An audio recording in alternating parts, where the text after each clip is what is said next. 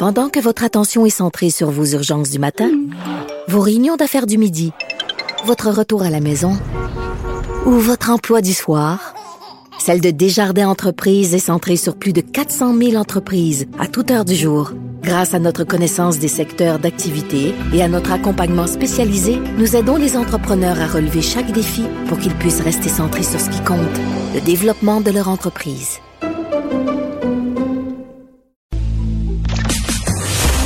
Mario Dumont et Vincent Dessureau. Joignez-vous à la discussion. Appelez ou textez le 187 Cube Radio 1877 827 2346. Alors, il est euh, dans une euh, situation d'isolement préventif. Euh, ça a été assez à la mode dans le monde politique par la force des choses ces, ces derniers jours. On parle tout de suite au chef du Bloc québécois, Yves-François Blanchet. Bonjour. Bien le bonjour. Alors, pas reçu les résultats du test?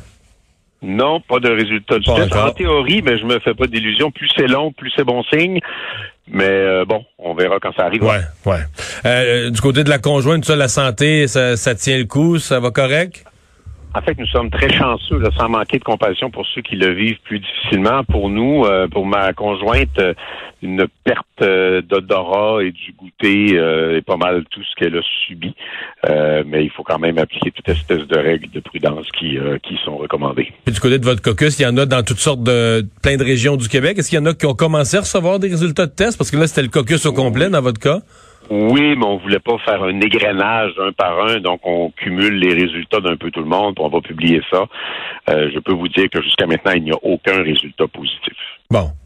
Bon. Ce qui démontre que quand même, quand on prend les mesures, on fait attention. On peut avoir une malchance, mais on, c'est un peu ce qu'on avait vu dans d'autres dossiers. On évite les, les grandes éclosions. On va se croiser les doigts que ça reste euh, euh, comme ça.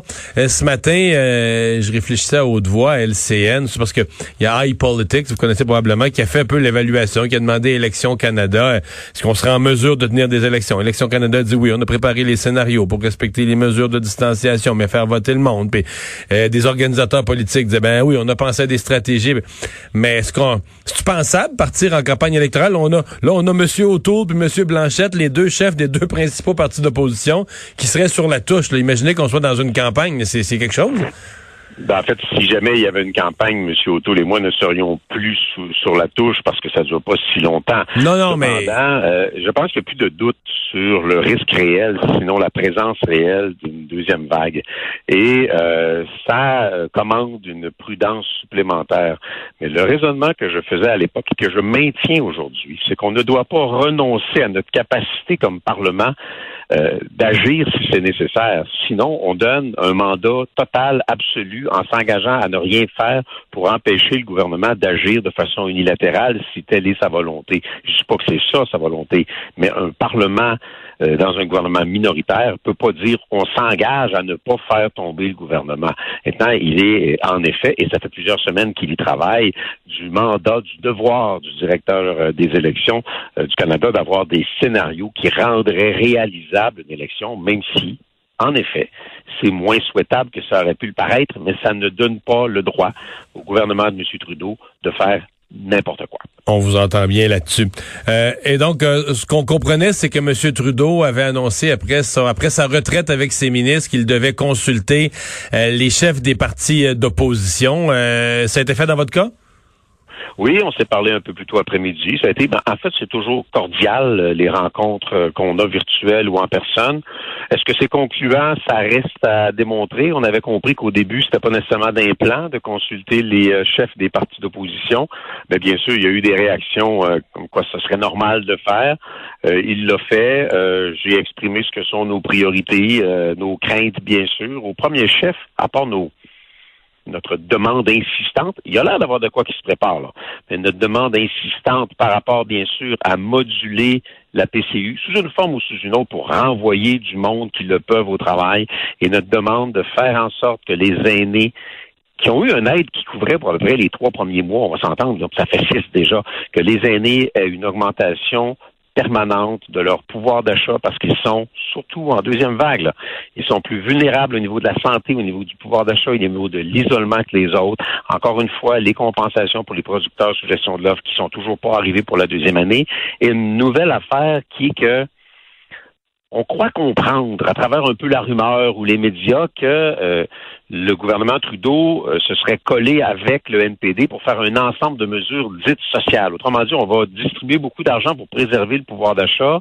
Moi, j'ai fait valoir à M. Trudeau que ce qui nous semble très important, c'est avant de remplacer les salaires, on peut-tu essayer de protéger les jobs? Avant de remplacer les salaires de gens qui travailleront plus, on peut-tu essayer de protéger les PME, puis la structure et le tissu industriel et commercial québécois pour garder des vrais jobs actifs et garder de la vraie activité économique, faisant en sorte qu'on aura moins besoin de distribuer des compensations ultérieurement. Ça, c'est une de mes euh, préoccupations, plus l'autorité morale du gouvernement qui a encore We Charity puis qui n'a pas encore remboursé la subvention salariale à laquelle il n'aurait bien sûr jamais dû toucher. Donc ça, c'est ce que vous avez fait valoir? Oui. Est-ce que c'est une Comment je dirais ça? Parce que je pose la question parce que moi, euh, j'ai déjà vécu les deux. Est-ce que c'est une véritable consultation ou c'est un appel de politesse qu'il y a une case à cocher? J'ai parlé à Blanchette, check, je coche la case. Puis euh, Est-ce que savez-vous qu'il y a une véritable consultation? Est-ce qu'il prenait des notes? Euh, probablement pas lui personnellement, mais ma gang prenait des notes et je présume que sa gang prenait des notes. Je je veux croire qu'il y a là une occasion de passer de véritables messages. Évidemment, j'ai été très, très insistant sur les transferts en santé, demandes de Québec, demandes de l'Ontario aussi, qui doivent être inconditionnels, qui doivent être à hauteur de 6% qui doivent être permanents. Et là, ça vient avec l'avertissement d'arrêter d'empiéter sur les juridictions et les compétences de l'Assemblée nationale du Québec. Ça, c'est un problème parce que les deux caractéristiques appréhendées dans ce qu'on entend entre les branches, c'est bien sûr de faire beaucoup de social pour assurer le vote du NPD, mais c'est aussi de vouloir marcher dans des juridictions des ben provinces. oui, mais tous les programmes. Ce qui, ce qui passera pas, là. Ça oui, mais tous les programmes sociaux envisagés, assurance médicaments, assurance médicaments, on a déjà ça au Québec. Je veux dire, on est à deux pieds les garderies, les, assurances médicaments est à deux pieds d'un pouvoir du Québec. En fait, il avait dit, il avait déjà mentionné que ça pourrait exister avec un transfert sans condition à Québec, un droit de retrait avec compensation. Maintenant, il avait dit ça aussi pour les bourses en enseignement supérieur. Puis là, il y avait eu le fameux programme We Charity qui est arrivé et qui était de surcroît un empiètement sur les juridictions de Québec. Donc, on va voir ce que le discours va contenir en termes de grandes intentions. Ça sera pas précis.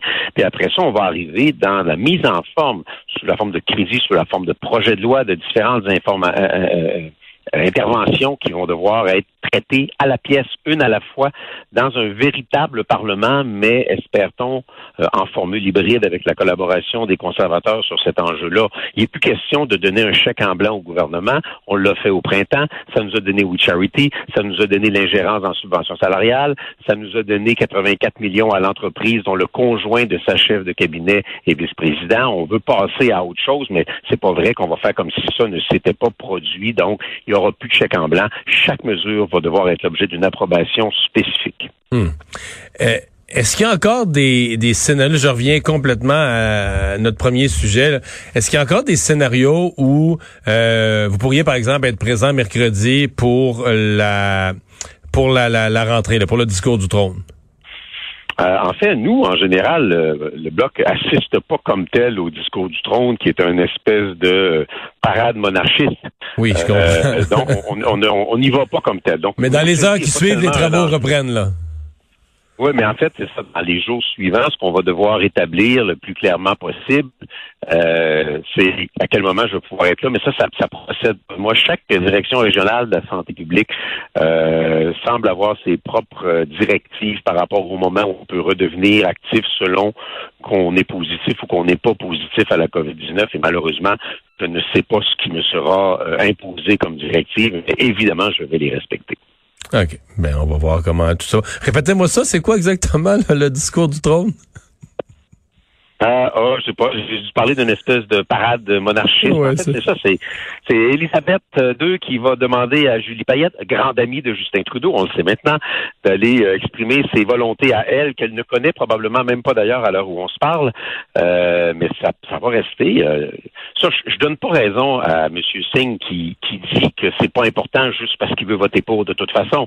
je dis juste que c'est des énoncés d'intention, puis on va voir, est-ce qu'il va dire, je fais une relance verte, mais je vais mettre de l'argent dans le pétrole puis dans le gaz naturel? Est-ce qu'il est-ce qu'il va dire je mets tout dans le social et je m'occupe pas de la relance ou du soutien aux entreprises? Il y a beaucoup de questions. Au moins, on va avoir les grands principes et les orientations, mais par la suite, ça va prendre des mesures concrètes et ça, c'est plus compliqué dans un Parlement tel qu'on va le connaître. Êtes-vous jaloux de la Barbade qui s'est euh, qui s'est affranchie de la monarchie britannique? Oh, je pense que s'affranchir de la monarchie britannique est un pas intéressant? Déclarer l'indépendance nationale suite à un vote d'une majorité de la population, c'est beaucoup plus intéressant. François Blanchette, merci d'avoir été là. Bonne chance pour la suite. Un plaisir comme toujours. Au revoir. Le chef du Bloc québécois. On s'arrête.